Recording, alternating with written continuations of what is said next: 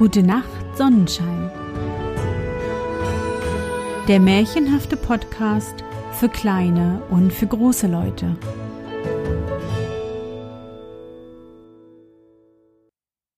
Hallo mein Sonnenschein. Wie war dein Tag heute? Was hast du heute Schönes erlebt? Mein Name ist Anne und ich begrüße dich zur zweiten Ostersonderfolge 2020 meines Märchenpodcasts. Nun ist Elisa am Ufer des Meeres angelangt. Wird sie ihre Brüder, die elf Schwäne, finden? Und was passiert, wenn sie sie gefunden hat? Kann sie sie erlösen? Das erfahren wir jetzt. Bist du bereit? Dann kuschle dich fest in deine Bettdecke, nimm dein Lieblingskuscheltier in den Arm und wenn du magst, schließe die Augen und folge mir ins Märchenland. Auf dem angespülten Seegras lagen elf weiße Schwanenfedern, diese sammelte sie in einen Strauß. Es lagen Wassertropfen darauf, aber ob es Tau war oder Tränen, das konnte niemand sehen. Einsam war es dort am Strande, aber sie fühlte es nicht, denn das Meer bot eine beständige Abwechslung dar. Ja, in wenigen Stunden mehr, als die Binnenseen in einem ganzen Jahre aufzuweisen vermögen. Zog eine schwarze Wolke daher, so war es, als ob das Meer sagen wollte, ich kann auch finster aussehen, und dann blies der Wind und die Wogen schäumten, erglühten aber die Wolken im roten Schein und legte sich der Wind. Dann sah das Meer aus wie ein Rosenblatt. Bald war es grün, bald weiß, aber wie stille es auch immer ruhte, am Strande zeigte sich doch stets eine leichte Bewegung. Das Wasser hob und senkte sich leise, wie die Brust eines schlafenden Kindes und als die Sonne am Untergehen war, gewahrte Elisa elf wilde Schwäne mit goldenen Kronen auf dem Kopfe, die dem Lande zuflogen. Einer schwebte hinter dem anderen. Es sah aus wie ein langes weißes Band. Da eilte sie den Abhang hinunter und versteckte sich hinter einem Busch. Die Schwäne ließen sich ganz in ihrer Nähe nieder und schlugen mit ihren großen weißen Flügeln. Sobald die Sonne am Horizont verschwunden war, fielen plötzlich die Schwanenhüllen ab, und elf schöne Prinzen, Elisas Brüder, standen da. Elisa stieß einen lauten Schrei aus, denn so sehr sie sich verändert hatten, so wusste sie doch gleich, dass sie es sein mussten. Sie fühlte, sie mussten es sein, und sie sprang ihnen entgegen, fiel ihnen um den Hals, nannte sie bei den Namen. Und als die Brüder ihr Schwesterchen, das so groß und schön geworden war, sahen und erkannten, waren sie ganz glückselig. Sie lachten und weinten zugleich und hatten sich bald darüber verständigt, wie böse ihre Stiefmutter gegen sie alle gewesen war. Wir Brüder, sagte der Älteste, müssen als wilde Schwäne herumfliegen, solange die Sonne am Himmel steht und erst, wenn sie untergegangen ist, bekommen wir unsere menschliche Gestalt wieder. Deshalb müssen wir immer dafür sorgen, dass wir bei Sonnenuntergang festen Grund und Boden unter den Füßen haben. Denn wenn wir um diese Zeit noch oben zwischen den Wolken flögen, würden wir als Menschen in die Tiefe hinabstürzen. Hier wohnen wir nicht, sondern jenseits des Meeres. Dort liegt ein ebenso schönes Land wie hier, aber der Weg dahin ist sehr weit. Wir müssen über das große Meer und es findet sich keine Insel auf unserem Wege, wo wir übernachten könnten. Nur eine einsame kleine Klippe ragt in der Mitte daraus hervor. Sie ist gerade so groß genug, dass wir dicht nebeneinander darauf ausruhen können. Bei hohem Seegang spritzt das Wasser über uns herein, aber doch sind wir dem lieben Gott dankbar dafür. Dort übernachten wir in unserer menschlichen Gestalt ohne sie könnten wir unser teures Vaterland nie wiedersehen, denn zwei der längsten Tage des Jahres gebrauchen wir zu unserem Fluge. Nur einmal im Jahr ist es uns vergönnt, unsere Heimat zu besuchen. Elf Tage dürfen wir hier bleiben und über den großen Wald hinfliegen, wo wir das Schloss erblicken können, in dem wir geboren sind, und wo unser Vater wohnt, sowie den hohen Kirchturm sehen, wo unsere liebe Mutter begraben liegt. Hier scheinen die Bäume und Büsche verwandt mit uns zu sein. Hier jagen die Pferde über die weiten Ebenen hin, wie wir es in unserer Kindheit gesehen haben. Hier singen die Kohlenbrenner die alten Lieder, nach denen wir als Kindern tanzten.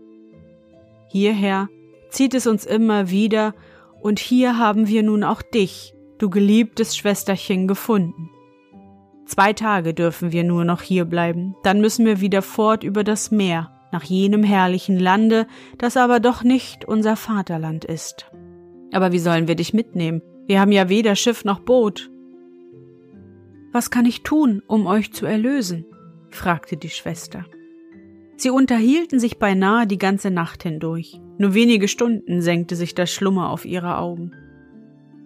Elisa erwachte durch das Rauschen der Schwanenflügel, die über ihr hinsausten. Die wieder verwandelten Brüder flogen in weiten Kreisen höher und immer höher und zuletzt ganz fort. Aber einer von ihnen, der jüngste, blieb bei der Schwester zurück. Er legte seinen Kopf auf ihren Schoß, sie streichelte seine Schwingen, und sie blieben den ganzen Tag beisammen. Gegen Abend kamen die anderen wieder zurück, und sobald die Sonne untergegangen war, standen sie wieder in ihrer natürlichen Gestalt da. Morgen fliegen wir wieder von hier fort und dürfen ein ganzes Jahr lang nicht wiederkehren, aber dich können wir unmöglich hier zurücklassen. Hast du Mut, mitzukommen? Mein Arm ist stark genug, dich durch den Wald hindurchzutragen. Sollten da unsere Flügel alle zusammen nicht Kraft genug haben, mit dir über das Meer zu fliegen? Ja, nehmt mich mit, sagte Elisa. Die ganze Nacht brachten sie nun damit zu, aus der geschmeidigen Weidenrinde und den zähen Binsen ein starkes Netz zu flechten. Auf dieses legte sich Elisa, und als die Sonne aufging und die Brüder wieder in Schwäne verwandelt waren, ergriffen sie das Netz mit ihren Schnäbeln und flogen mit der teuren Schwester, die ruhig weiter schlief, hoch zu den Wolken empor. Die Sonnenstrahlen fielen gerade auf ihr Gesicht, da schwebte einer der Schwäne über ihrem Haupte, damit er sie mit seinen breiten Schwingen beschatte. Als Elisa erwachte, waren sie schon weit vom Lande entfernt, und sie glaubte noch zu träumen, so wunderbar kam es ihr vor, hoch durch die Luft über das Meer getragen zu werden. Neben ihr lag ein Zweig mit köstlichen reifen Beeren und ein Bund wohlschmeckender Wurzeln. Diese hatte der jüngste Bruder gesammelt und ihr hingelegt. Sie lächelte ihm dankbar zu, denn sie erkannte ihn wohl. Er war es, der über ihr flog und sie mit seinen Flügeln beschattete. Sie waren jetzt so hoch, dass das erste Schiff, das sie unter sich erblickten, wie eine Möwe aussah, die auf dem Wasser lag. Hoch wie ein Berg stand eine große Wolke hinter ihnen, und auf dieser gewahrte Elisa ihren eigenen Schatten und den der elf Schwäne, der riesengroß mit ihnen davonschwebte. Es war ein so schönes Gemälde, wie sie noch nie eines gesehen hatte. Aber allmählich, als die Sonne höher stieg und die Wolke weiter hinter ihnen zurückblieb, verschwand das schwebende Schattenbild.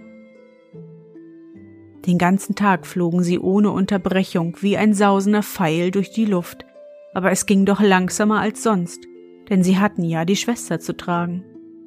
Es zog sich ein Unwetter zusammen und der Abend näherte sich. Ängstlich sah Elisa die Sonne mehr und mehr sinken. Und noch immer war die einsame Klippe im Meer nicht zu entdecken.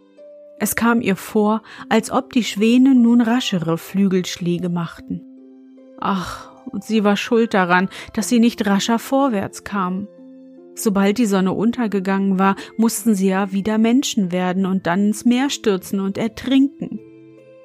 Da betete sie aus tiefstem Herzengrund zum lieben Gott um Hilfe. Allein noch immer war keine Klippe zu entdecken, wohl aber zog die schwarze Wolke immer näher, und die starken Windstöße verkündeten einen Sturm. Die Wolken hatten sich zu einer einzigen unheildrohenden Masse zusammengeballt, die sich fast wie Blei vorwärts schob. Blitz leuchtete auf Blitz. Jetzt hatte die Sonne den Meeresspiegel erreicht. Elisa klopfte das Herz. Da schossen die Schwäne so schnell hinab, dass sie zu fallen glaubte. Aber nein, jetzt schwebten sie wieder. Die Sonne war schon zur Hälfte unter das Wasser getaucht, da gewahrte sie erst die kleine Klippe unter sich. Diese sah nicht größer aus als ein Seehund, der seinen Kopf über das Wasser erhebt. Die Sonne sank schnell, jetzt blitzte nur noch ein schmaler Streifen am Horizont hervor, da berührte ihr Fuß den festen Boden. Das Sonnenlicht erlosch wie der letzte Funken eines brennenden Papiers, und Arm in Arm umstanden sie die Brüder, aber mehr Platz, als für sie und die Brüder durchaus erforderlich war, fand sich nicht auf der Klippe. Die Wogen rauschten daher und schlugen über sie herein. Der Himmel leuchtete, als ob er in Flammen stünde, und Schlag auf Schlag rollte der Donner. Aber Schwester und Brüder hielten einander an den Händen und sangen Choräle, woraus sie Trost und Mut schöpften. Als der Tag graute, war die Luft rein und still, und sobald die Sonne aufging, flogen die Schwäne mit Elisa wieder weiter.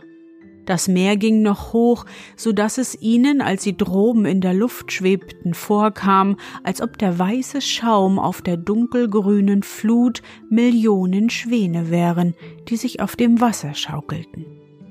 Und als die Sonne höher stieg, gewahrte Elisa halb in der Luft schwimmend ein Bergland vor sich mit schimmernden Eismassen auf den Felsen und mitten darauf erstreckte sich ein wohl meilenlanges Schloss mit einem hohen Säulengang über dem anderen. In der Tiefe wogten Palmwälder und prächtige Blumen, so groß wie Mühlräder. Elisa fragte, ob dieses Land das Ziel ihrer Reise sei, aber die Schwäne schüttelten nur die Köpfe, denn das, was sie sah, war das herrlich beständig wechselnde Wolkenschloss der Fee Fata Morgana. Dahin durfte man keinen Menschen bringen. Elisa sah unverwandt darauf hin. Da stürzten plötzlich Berge, Wälder und Schloss zusammen, und dafür standen zwanzig stolze Kirchen, alle einander gleich mit hohen Türmen und Spitzbogenfenstern da. Sie glaubte Orgelton zu vernehmen, aber was sie hörte, war nur das Rauschen des Meeres.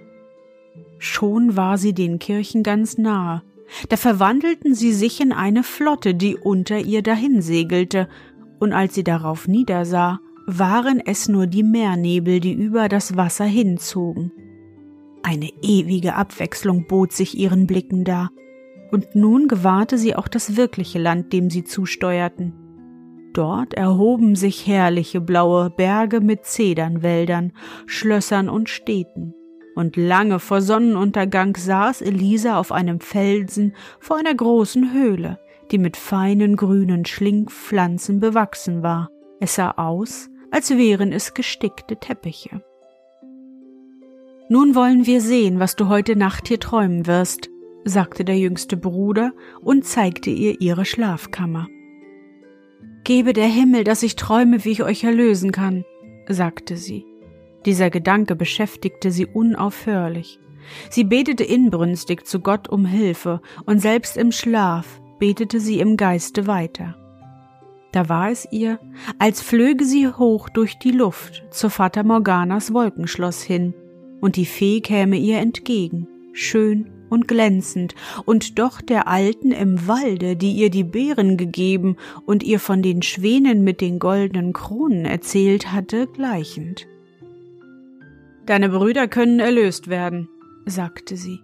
Hast du aber auch Mut und Ausdauer dazu?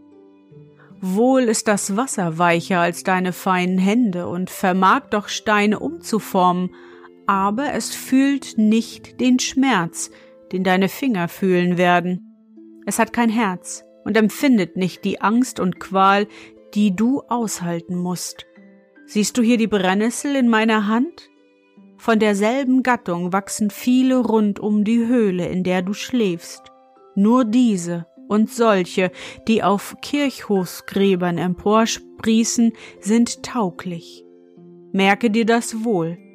Diese musst du pflücken, obgleich sie deine Haut voll Blasen brennen werden. Die Nesseln musst du dann mit deinen Füßen brechen. Dann bekommst du Flachs woraus du elf Panzerhemden mit langen Ärmeln binden und flechten musst. wirf diese über die elf Schwäne, dann ist der Zauber gelöst. Aber bedenke wohl, dass du von Beginn der Arbeit an bis zu dem Augenblick, da sie vollendet sein wird, und sollen auch Jahre darüber hingehen, kein Wort sprechen darfst. Das erste Wort, das über deine Lippen geht, fährt wie ein tödlicher Dolch in das Herz deiner Brüder. An deiner Zunge hängt ihr Leben. Merke dir das wohl. Die Fee berührte Elisas Hand mit der Nessel. Diese brannte wie Feuer, so dass das Mädchen erwachte. Es war heller Tag, und dicht neben der Stelle, wo sie geschlafen hatte, lag die Nessel, die sie im Traume gesehen hatte. Da fiel sie auf die Knie, dankte dem lieben Gott und trat aus der Höhle, um sofort ihre Arbeit zu beginnen. Mit ihren beiden Händen griff sie hinunter in die hässlichen Nesseln, die sie wie Feuer brannten und bald waren ihre Hände und Arme mit großen Blasen bedeckt, aber gerne wollte sie dies leiden, wenn sie ihre lieben Brüder dadurch erlösen konnte. Dann brach sie die Nesseln mit ihren nackten Füßen und begann den grünen Flachs zu flechten. Und als die Sonne untergegangen war, kamen die Brüder und erschraken sehr, als sie Elisa stumm fanden. Zuerst hielten sie es für einen neuen Zauber der bösen Stiefmutter, als sie jedoch ihre Hände sahen, begriffen sie, dass es um ihretwillen geschah. Der jüngste Bruder begann zu weinen, und wo seine Tränen hinfielen, da fühlte Elisa keinen Schmerz mehr, und die Blasen verschwanden. Die ganze Nacht verbrachte sie mit ihrer Arbeit, denn sie fand keine Ruhe, ehe sie die Brüder erlöst hätte. Den ganzen folgenden Tag, während die Schwäne fort waren, saß sie allein in ihrer Einsamkeit. Aber noch nie war ihr die Zeit so eilig entflohen. Ein Panzerhemd war schon fertig, und nun begann sie das zweite.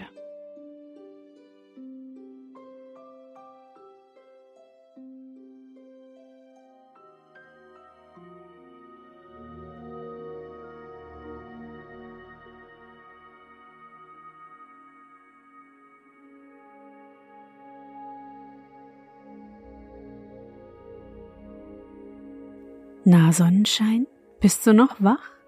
Das war der zweite Teil vom Märchen Die wilden Schwäne von Hans Christian Andersen. Endlich sind die Geschwister wieder vereint und dank der Hilfe der Fee Fata Morgana weiß Elisa nun, wie sie ihre Brüder retten kann. Elf Hemden aus Brennnesseln muss sie knüpfen und darf dabei kein einziges Wort sprechen, auch wenn es Jahre dauert. Zwei Hemden hat sie schon geschafft. Die restlichen neun Hemden sind doch ein Klacks, oder? Wie es weitergeht, erfahren wir morgen. Ich hoffe, dir hat unsere gemeinsame Reise heute gefallen. Für mich war es wieder wunderbar und ich danke dir, dass du mich begleitet hast. Und bevor du nun die Augen schließt und in dein Traumland reist, möchte ich mit dir nochmal an dein schönstes Erlebnis heute denken. Was war es?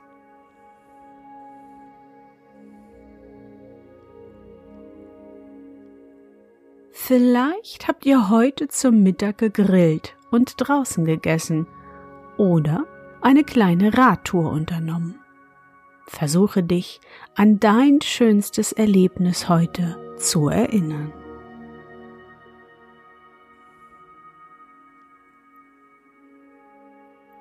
Und? Was war dein schönstes Erlebnis heute und wie fühlst du dich dabei? Suche dir auch heute wieder den schönsten Moment aus und präge ihn dir gut ein. Und wenn du magst, kannst du ihn auch malen oder aufschreiben. Und nun gute Nacht, Sonnenschein. Schlaf gut und träum was Schönes. Wir hören uns schon morgen wieder.